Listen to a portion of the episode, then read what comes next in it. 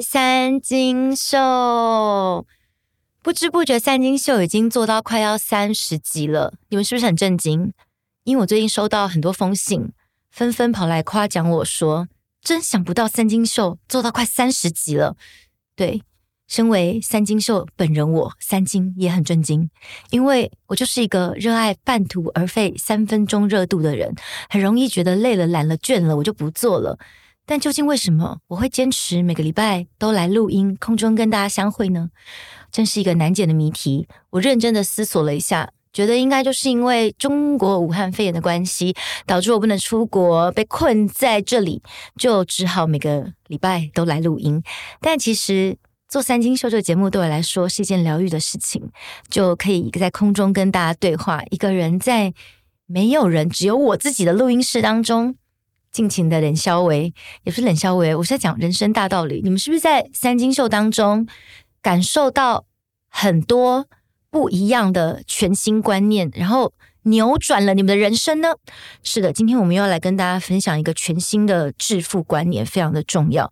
我觉得我这个节目真的应该要把它归类在什么理财投资专业类别当中，因为我们今天来跟大家聊的就是。如何恋爱诈欺、结婚诈欺、生小孩诈欺，让你致富？哇，这新闻真的太重要了！最近呢，中国的艺人纷纷的传出有私生子这件事情，包括了郑爽，她算是九零后四大小花旦之一的郑爽，她就被传出说跟她的前男友张恒在他们。交往热恋的时候，其实就在美国密婚，同时找来两个代理孕母，帮他生了两个小孩。但是小孩快出生的时候，他们两个闹翻了，他就索性的想要弃养小孩这个新闻。然后在郑爽的事件爆发出来没几天，随即的又爆出了华晨宇。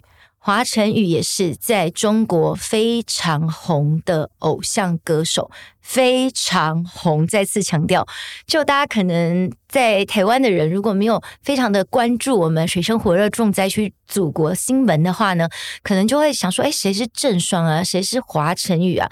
但是因为知己知彼，百战百胜，我一直以来都相当的关注我们水深火热重灾区祖国的事情，所以我知道这两个。明星在我们的重灾区这边是非常非常牛逼、火热的，大家明白吧？华晨宇呢，他也被爆出说，哦，sorry，在这边更正，他不是被爆出，他是立刻自爆。他自爆说呢，他曾经在二零一八年的时候，然后就交往了一个歌手，叫做张碧晨。结果呢，他们中间不知道是怎么了，总之女生怀孕了，但不知道到底有没有跟男方说。有一种说法是说女生有跟男生说，但是男生叫她去堕胎。那另外一个说法呢，根据女生自己的说法是，因为我发现自己怀孕了，可是这不在我的人生规划当中，所以我就选择默默的离开他。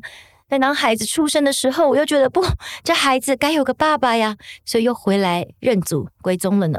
就是有两种说法，所以今天要跟大家分享的就是关于私生子这件事情。可我觉得呢，私生子这个东西其实是我们中国。五千年以来的传统，因为大家如果有看古装剧的话，应该会发现说很多员外啊，甚至连皇帝在外都有私生子。不说别的，就说最有名的《还珠格格》好了，你瞧瞧《还珠格格》里面的那个大明湖畔的夏雨荷，等啊等，盼啊盼，他不就是乾隆到？大明湖畔，然后随机的临幸了一个民女，然后也不知道她怀孕了，就后来就是她就硬要把皇上的小孩给生下来，然后生下来之后就自以为在那边等啊盼啊，皇上也不回去认祖归宗，结果等到她快死的时候，就想说啊不行，我这是这辈子没出息，我要叫我的女儿赶快去告诉皇上说，其实你是格格啊，然后就叫那个紫薇赶快带着皇上当年给她的话。回去认祖归宗，然后就你知道继承成为一个格格，然后拥有荣华富贵。所以其实你知道吗？在中国自古以来，应该就有非常多这样私生子，西方应该也很多吧？或者说像蒋经国先总统空一格，蒋经国先生不也有私生子吗？然后后来不是也是要硬要认祖归宗，然后把自己的姓也改成姓蒋这样子。所以我就觉得私生子这个东西呢，在我的心目中，其实我并没有觉得是那种值得很震惊的事情。我觉得其实还蛮稀松平常的。而且不要以为说只有有钱人才会有私生子，其实有很多没钱的人，他们可能也有私生子，就在那边乱干啊，然后就不小心怀孕啦之类的，然后又硬要把他生下来啊。所以其实真的很多私生子听起来，然后因为连续两个中国的艺人爆出说啊，就是偷偷的有小孩啊，然后就造成了。这个应该用中国说法是说，吃瓜群众就觉得这个瓜好吃，大家都来吃瓜。可是其实你们认真的想想，这其实很平常。所以呢，如果你用这样的想法去想的话，你就可以理解说，郑爽为什么想要弃养？因为呢，郑爽她当时跟她的前男友张恒，他们是在一个实境节目认识的。然后他们可能正浓情蜜意的时候，不知道是怎么样，因为那是别人的感情事。但我们才揣测，就是可能男方就跟他说：“哎，我们两个这么相爱，我们实在应该有一个爱的结晶的，这样子才能够代表我们两个爱的证明。”然后郑爽也许可能就是那种一时意乱情迷，然后就觉得说：“啊，对对对。”唉，可是我是女明星啊，我身上又有很多的合约代言，说我不能怀孕，那怎么办呢？男生就说：“啊，没关系，这个我们可以到美国啊找代理孕母，现在这个代理孕母特流行的呀。”我猜测可能是这样的故事剧情了。然后他们就去美国登记了结婚，然后找了代理孕母，就呃怀了小孩。结果没想到，孩子还没出生之前呢，他们两个可能就因为种种的原因而大吵。吵到要分手，而且可能恨透对方，是觉得这辈子像仇人一样。如果我生下了你的小孩，我看到那个小孩就是看到你的脸，我就想要打那个小孩，可能就是恨到这种程度。我猜的，所以呢，就打算不要这个孩子了。可是因为根据法律吧，那个小孩已经肚子里面已经长蛮大了，就不能堕胎，然后孩子就打不掉，打不掉就只能生下来。生下来他又不想要看到那个小孩，所以他才会提出说：“那不然这样吧，就是弃养，然后把小孩送养送给想要的人，然后我们一样会给钱，这样子就用钱打发跟解决。”其实很多有钱人呐、尤其是豪门呐、如果在外面有私生子的话，就两种情况：一种就是如果是女儿那种，就是他们也没有要传宗接代，因为古代的观念就觉得要儿子嘛，通常就是。直接的给生母一笔钱，然后就买断打发他，然后就叫妈妈跟那个小孩好好生活吧。那如果是儿子，可能就会买小孩回来自己养，给生母一笔钱，叫他不要再回来骚扰他们了。通常有钱人的做法是这样子啦。那我觉得郑爽的这种做法就蛮像是那种豪门的做法，就是。他就是想说，那就把小孩送掉，然后给呃愿意养的人一笔钱，这样。那有些人就会说，这是个生命啊，你怎么可以不要这个生命？可是你知道吗？就是对我来说，我也觉得小孩是个生命。然后我觉得，就是你要负责任，你可以负责任，你在生小孩。可是我们不能够要求这世界上每个人。都认为小孩是一个生命。如果这世界上每个人都认为小孩是个生命的话，就不会有人在那边乱干之后，然后跑去堕胎啊，或也不会有人什么乱干之后硬是要把小孩生下来，然后把小孩每天喂喷这样子，就什么五宝爸那种，就把小孩当猪在养啊，猪都还过得比他好呢。所以你不能够要求说这世界上每个人都这么想。那确实这样想的人，我们觉得真的很不行。可是。他就是这么做了，他就这么想了。然后你如果站在他的立场，你去理解一下，就想说：如果我现在真的木已成舟了，然后孩子又堕不掉，我我，然后我又是个女明星，我又不能让人家知道说我有私生子，那我送养，就是可能在你站在那个位置的时候，换位思考的话，你也许也会做出这样子的选择吧。当然，我们还是谴责郑爽的行径。省得大家说为什么我道德价值观偏差，我确实是蛮偏差的。不过，我觉得换位思考可以用在这种时候，就觉得啊，理解啦，理解啦，就是今天跨掉一点，就就就是俩公啦，对不？就是如果你看到那个小孩就啊，竟然，然后你就一辈子，你知道，一辈子每天看到他脸都痛苦。所以，我觉得，嗯，郑爽的新闻大概就到这边，我可以理解。那当然，他应该也是。被中国整个封杀了，应该也很难再重回演艺圈了。可能他也很后悔做了这件事情吧。所以呢，我只能够跟大家讲我的心得，就是我不知道张恒就是她前男友到底有没有钱，但我大胆的揣测就是，就算有点钱，但也绝对没有他有钱，或者是说有钱的指数就太低，或他根本就没有钱。因为呢，如果张恒是有钱人的话，就是真的是大家讲什么富二代啊，然后就是那种超有钱，比如说呃连战一般的存在啊，那你会不会生他的小孩出来？一定会啊，因为你生一个小孩就是一份遗产呢，你生两个就是两份呢，你有两个小孩耶，就是而且一定要抢亲权吧，一定要说这孩子我真的太爱他了，我一定要养他，这样子吧，不然的话你们就给我多少钱，我。我养他可以，然后每个月固定再给我多少钱？我们签约，你知道？而且对方如果家里也是那种有权有势的，他应该也很怕被爆出什么样的事情吧？就说怎样，大家想死一起死啊？这样我女明星我不在乎啊，你家多少钱，我家多少钱呢、啊？然后你知道，就抢了两个小孩，然后再用那个两个小孩疯狂的威胁他们。你瞧瞧，你瞧瞧，这样子。是不是能够因此而致富呢？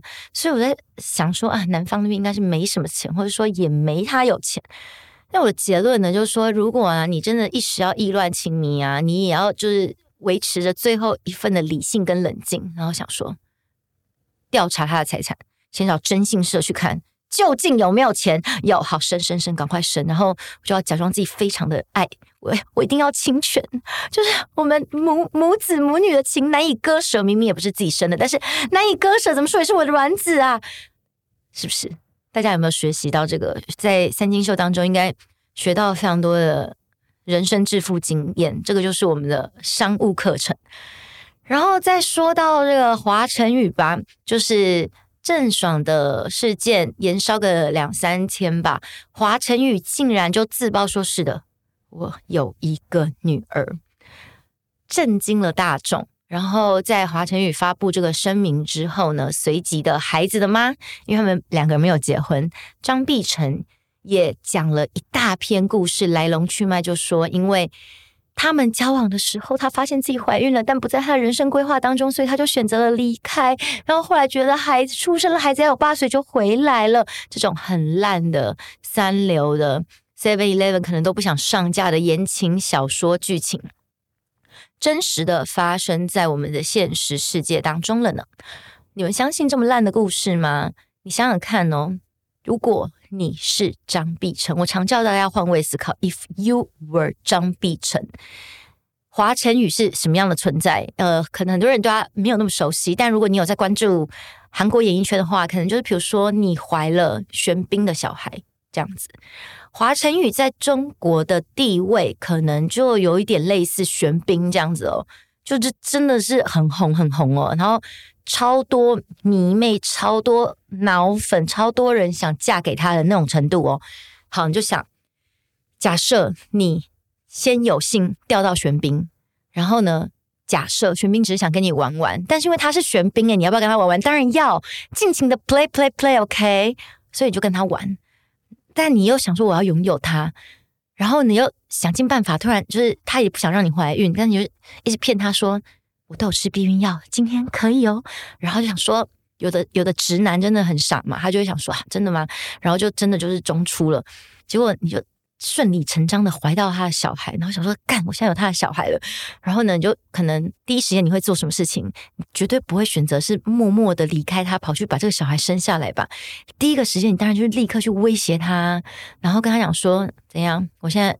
肚子里面有你的亲生骨肉，可是这时候很重要，因为呢，有的人就一不做二不休，把你也干掉了，你知道吗？所以你要确保自己的生命安全的情况之下，然后带着很多人跟他谈判，说怎样？现在我肚子里面有你的亲生骨肉了，一句话，跟我结婚，不然的话就给我多少钱，不然的话怎样？你你大明星哦，大家都知道你就是乱干中出哦，然后肚子里面有你的小孩哦，结婚吧。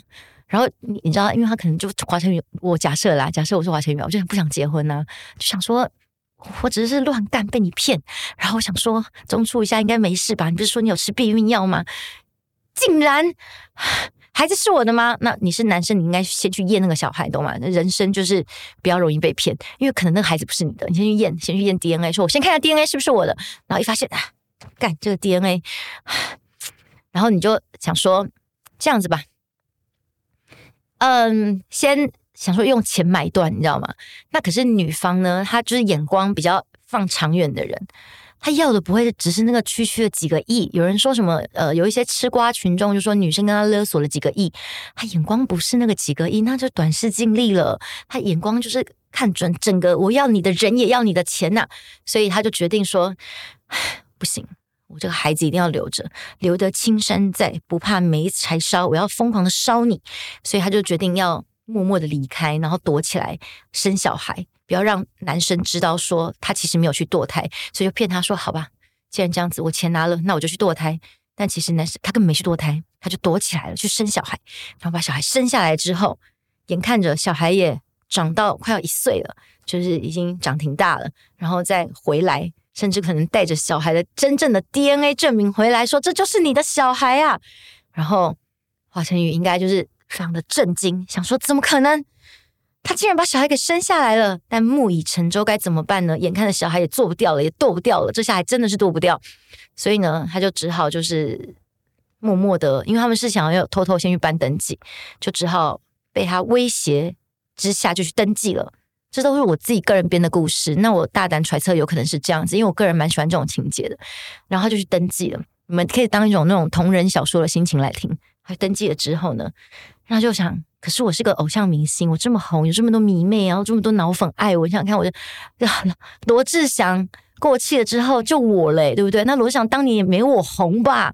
就当年想当罗太太，拜托我华太太比他更多吧？所以我的老婆那么多，我可以。被他们知道说我有私生女，我结婚了吗？不可以，不可以，我不要结婚。那也不可以被他们知道我有私生女啊。所以呢，他就先压着这个新闻，然后想说，哎，我要，但但我如果就是不公布这件事情，该死的女的一直拿这个小孩还有这件事情对我各种威胁，早知道当时就不要内射了。你知道，我我猜可能这种心情，然后就后来呢，就眼看着这个郑爽爆发了新闻之后。华晨宇就觉得哇，这时机真的太对了。这下郑爽说她弃养，那我华晨宇不如就立刻出来讲说我不弃养，我就是认了我的小孩，然后就可以博得世上一个深情的形象，跟郑爽形成一个强烈的对比。所以华晨宇就在这个时间点发布了他其实是有私生女的这个新闻。大家觉得我这样的同人小说剧情是不是相当的合理？包括郑爽跟华晨宇，整个可能心里是这样的想，然后对方可能是这样想，我是不是都分析的非常的精辟呢？因为如果是我就会这样，如果是你想想看，我跟玄彬玩完怀了玄彬的小孩，那第一个时间就是一定是威胁玄彬啊，就说我这样我肚子现在有你的小孩了，我可以公布我怀孕的事情啊，就说你弃养我啊，你要是想跟我玩玩是不是？来结婚结婚，然后就是得到他的人也得到他。不得不到他的性关系，我得到你的人，也得到你的钱，然后就昭告天下说他就是我的男人了。你们怎样？所有的老婆们，你们醒醒吧！我肚子里面可是有他的骨肉呢。大概这样子，然后可是一定要确保自己的生命安全，因为我怕被他干掉。就是到时候他可能觉得说，不然我就知道买凶杀人，不行不行，要确保我的安全。那如果发现说，哎，他有一点危险的话，我就立刻遁逃到国外，然后顺利的把小孩给生下来，生下来之后再威胁他，这样。完全的合理，这个剧情，哎呀，可惜呢，前提就是呢，你得先让他愿意跟你玩玩吧。哎呀，所以我就觉得呢，有些人呢、真的就是太贪心了。就是宪哥说的，我的宪宪说的，你就不知足才会忧郁，你知道吗？像我就知足的人，所以我就想说，如果说玄彬跟苏志燮他们只是想跟我玩玩的话，没有关系，我就是一个安分的第三者、第四者、第五者、第六者、第十八者都可以，我很安分，我我们可以就玩玩，我不用名分，我绝对不会威胁你，就我也不会要你的小孩，因为我自己也有钱，真的没有关系。但是我们可以认真的玩玩，我希望可以就是不要只玩一次，可以玩非常多次，因为如果你就是太短视近利的话。然后就马上立刻跑去威胁他，那你也有可能就断了后路，他就不会再跟你当炮友关系或什么的，那你就失去了一个很棒的炮友关系。所以我就觉得，趁他就是还年轻力壮，然后肉体跟脸都还是你的菜的时候，你就要维持这样子美好的关系。然后等到就是他已然不是美中年或是美少年的时候，就变得丑中年、丑少年的时候，你再抛弃他吧，是不是？就你可能肚子里面在。拥有他的小孩，然后这个时候再开始去谈，就是后续要财产这些事情。但是当他还就是那么美好的时候，你应该要继续的拥有吧。哎呀，我希望大家就是能够在三星秀里面学习到很多关于人生的知识与哲理。这样的话，你可以少走很多冤枉路。好的，这就是我这几天真的非常非常想跟大家聊的关于。中国的艺人纷纷传出私生子的事件，然后呢，对我来说，我的观念是这样子的：我觉得私生子这件事情真的稀松平常，很多人都有。可是呢，现在的有钱人富三代四代，真的都比那种富一代那种聪明太多了，就是他们也都。蛮清楚说，很多人来就是要钓凯子，就是要他的金子，就是要他的钱。所以其实很多富三代、四代、五代这种像现在新兴的，他们其实不会那么容易让他在外面的小三、小四这些的怀孕，因为他们如果来怀孕的话，他也很麻烦。就你知道吗？很多富三代、四代、五代那种，他们就是那种家族的嘛，所以他们家里的长辈也不可能会去。接受他在外面的那些小三、小四、小五、小六什么的，因为他们这种豪门就是要门当户对，所以他们通常也一定是门当户对的的结婚，就是一个名义上的结婚这样子，然后跟另外一个企业联姻这样。那他们也知道你在外面会有，那他们也会知道说在外面有了这些，只要有一小孩了，就一定会回来要钱，所以他们其实在外面真的都做得非常的干净，就是。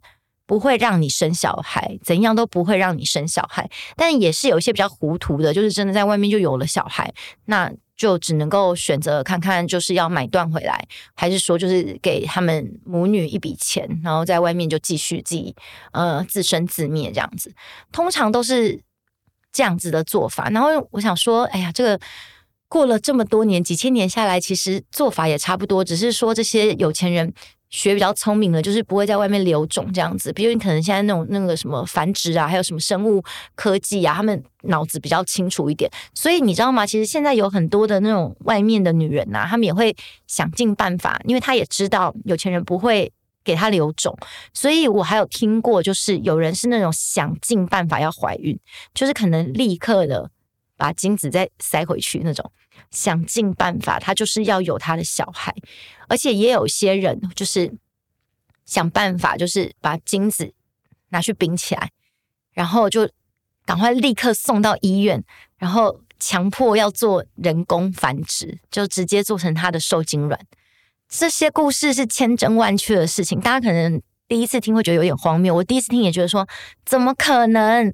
后来我发现说，哦，完全可以理解，因为。要是弄到这个受精卵，然后成功的把这个受精卵变成一个婴儿的话，天哪！我可以分多少钱？我可以拿来威胁到多少钱？所以我觉得人性就是如此，就是其实，在金钱面前呢，你所想象的那些什么儒家思想啊，什么道德观念，那都是屁！就大家满口仁义道德，真的都是屁！就小孩。对很多人来说，只是摇钱树，只是他拿来赚钱的工具，只是他拿来威胁别人用的武器。不管是要留住这个人的人，还是要留他的钱，只是拿来威胁用的。有些人真的对这个小孩是没有半点感情的，所以你们真的不要要求说每个人都会什么，嗯，就是为母则强啊，或是每个人就是一定会爱自己的小孩啊，这是人性啊，不是。人性不是这样子的，很多人真的是就把他小孩当工具在用。那如果你们理解了这件事情之后，你就会会变得比较看透人世间很多的事情，你就不会觉得说怎么会这么的残忍，怎么会这么的无情，会觉得啊，本来就是这样。所以你要做的事情是什么？就是你一定要为自己留后路，然后。保护好自己，比如说像现在的这些有钱人一样，如果你是有钱人，你要出去乱干，你就要像他们一样，绝对不可以让外面的女人怀孕，好吗？就是你如果是有钱的公主千金，你要出去乱干的话，就不要在外面受精，因为男方也可以很不要脸的说这个小孩是他的，你不要以为只有女生会。就是怀孕，然后让生日，男生也会，就是等到你生下，比如说你想要，我只是想个精子，我就想生个小孩，怎么了吗？然后你也超有钱的，就是男的就回来就说，哎，这是我的精子，他是可以来跟你要钱的，因为那个小孩他也有一份，你死了，你知道吗？就是那个侵权什么，他是可以给你争取的，你知道吗？所以呢，你们就要小心这件事情，就是绝对不要在外面乱干，就是不要留种下来。这是最安全的一件事情，保护好自己才能够保护好你的钱，保护好你的资产，这个很重要啊！哎呀，苦口婆心的这样规劝，不知道大家到底有没有个听进去？那当然，如果你本身没有什么钱的话，就没有这个烦恼，你知道吗？因为就是，嗯、你可以确定的一件事情，就是他们没有要觊觎你的钱，这个世上的人没有要觊觎你的钱，那。那如果还有人愿意跟你搞的话，可能就只是觊觎你的肉体，可能就是你有过人之处。如果你也长得那样的话，竟然还有人愿意跟你搞过人之处，可能就只是这样子。但其实大家如果有有钱的话，你不要跟没有钱的人交往。但如果要跟没有钱交往的话，不要留种下来，好吗？大家有学起来吗？OK，就是呃，今天三金秀想要跟大家分享的事情。然后我们剩下最后几分钟的时间呢，要跟大家聊些什么呢？其实我今天本来预期到就是整整三十分钟，我就是要传递这个观念，但很显然的，我现在已经苦口婆心的规劝完了之后呢，瞬时间我也不知道要跟你们说些什么，那不如来报告一下我等一下要去进行的行程吧。我今天特别的。早来录三金秀，是因为呢，等一下呢，我要去画画。刚刚我来的时候，录音室的工作人员就说：“你这什么贵妇行程呐？”是的，我的行程就是每天都在上才艺班的行程，各式各样奇怪的才艺班。那我等一下的行程是画画，画画班呢，通常都是。呃，不定时召开的，就是比如说要圣诞节啦，就画个画；那要过年啦，就画个画；呃，端午节啦，肯定画个画，这样子，就是跟时节有关，或是过年啊，我就插个花，插个新年的花；呃，圣诞节啊，就插个圣诞的圣诞树啊什么的。这大概就是我每天的听起来像贵妇的行程。嗯，可是我都我现在可以理解说，为什么大家就说什么。贵妇啊，就每天都在喝下午茶啊，然后按摩啊，然后无所事事啊，这样子。因为我真的不做这些事情，我也不知道我要干嘛呀。就你知道，现在又不能出国，之前还有个选项是环游世界嘛。现在不能出国的情况之下，我真的不知道要干嘛耶。所以我做这些事情就是在打发我的时间，然后我也喜欢做这些事情。就很多人觉得说什么，你只是呃，因为想要进入。贵妇的世界还是怎么样？不是，是因为我觉得做这些事情真的蛮开心的。比如说插花，我也觉得蛮喜欢的。大家很难想象我蛮喜欢插花的，但是我真的很喜欢，就会觉得哦，这很疗愈诶。然后或是去做手工蜡烛什么的，我也觉得哦，这很疗愈，很好玩。每件事情我真的完全的乐在其中。包括包括像画画这件事情，之前呢，我曾经想说，画画不是很麻烦吗？这样的话，我会有很多画作，然后在我家那又要堆在那边，我不知道该怎么办。可是。是就是你画完之后，还真的有一点舍不得把你的画作拿去送给别人呢，就觉得说，虽然我也叫别人不要啦，但就觉得啊，这个我我觉得挺美的，我要放着，我要把它挂起来，我要放着展示这样子。就我觉得呢，最后想分享的事情呢，就是。我觉得生活有非常多的小乐趣，真的就是心境的问题。也许你现在的心境啊是那种非常的繁杂的，然后呢，你现在去画画课，你一定会烦死，想说干嘛要画画，好累哦，浪费时间哦什么的。就以前我可能也会这样哦，我就觉得干嘛要画画，好累哦，我一点都没有喜欢画画。可是。我发现人会变诶、就是我现在的心情是说，哇，我好期待去上画画课，然后我都觉得说，嗯，慢慢画，慢慢画，然后我想说，哦，调颜色啊，然后在那边点啊，或是呃，就是我在那边构思说我想要做什么，画什么啊，对我来说，其实都是一种，嗯、不只是在打发时间，也是一个很幸福快乐的事情，所以我在想，可能是。如果呢，你的心境啊是一个幸福快乐的心境的话呢，或许你在做任何事情都是非常幸福快乐的，因为那都是你想做的事情。包括我今天跑来录音，这样的，谢谢大家收听三金秀，三金秀，我们下集再见，拜拜。